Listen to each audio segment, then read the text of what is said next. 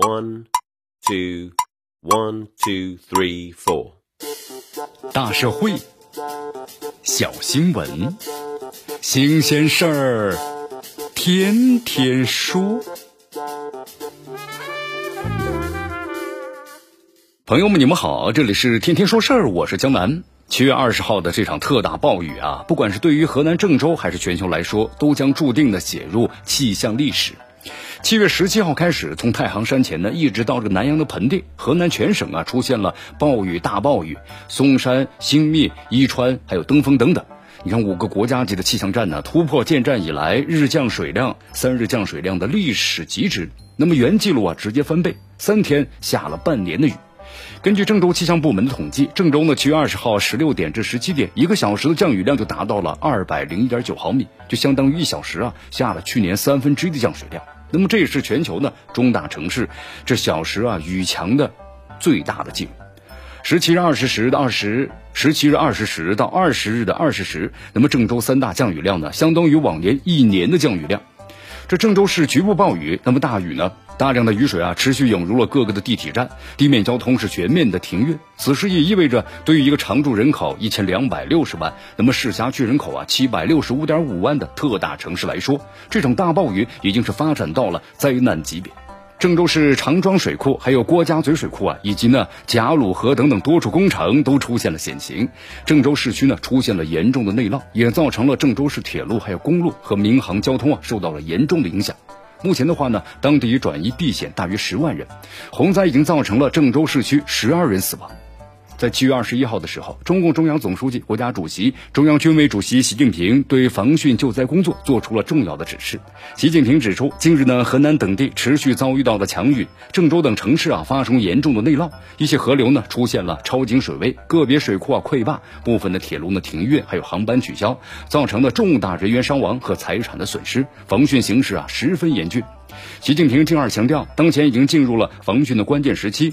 各级领导干部要始终把保障人民群众生命财产安全放在第一位，身先士卒，靠前指挥，迅速组织力量防汛救灾，妥善安置呢受灾的群众，严防次生灾害，最大限度的减少人员的伤亡和财产的损失。此时此刻呀，郑州的暴雨已经无法再用呢看海的模式去调侃了，而是一场呢令所有人都揪心的灾难。那么这场呢千年一遇的大暴雨，早已经超出了城市的基建能力，排水设施失灵，城市交通停摆。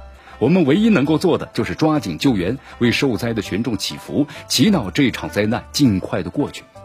但是对于个别人、个别机构来说，对外传达的信息似乎呢和这场暴雨灾难的底色呀是格格不入。请为雨中的他们点赞，两万人一线防汛呢带上鼓掌的表情包。那么这场历史罕见的大雨过后，城市的会更干净，草木呢会更加的翠绿茂盛。那么一场暴雨，灾情情绪的底色呢是灰色的，再轻快的语调也是掩盖不住这个城市遭遇大灾难的事实。郑州市民齐心协力，互相帮助，克服暴雨给人造成的困难。那么这其中呢，闪现的人性光辉是宝贵的精神财富，当然需要传播，需要呢振奋人心。但这个时候，这样的声音显然是不合适的。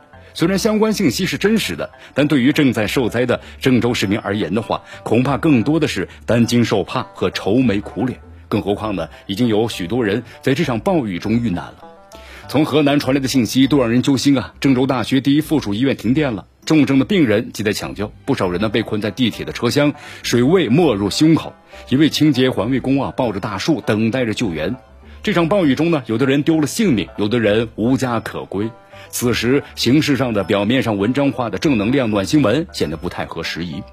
在这场啊被称作是千年一遇的暴雨面前，所有的网友们都在为河南郑州祈福，注意安全，河南加油！是网友们在留言中出现最多的一句话。这些实实在在的互相帮助，能让人感受到人们是团结的。郑州酒店全部降价，供无家可归的人使用。发电机支援。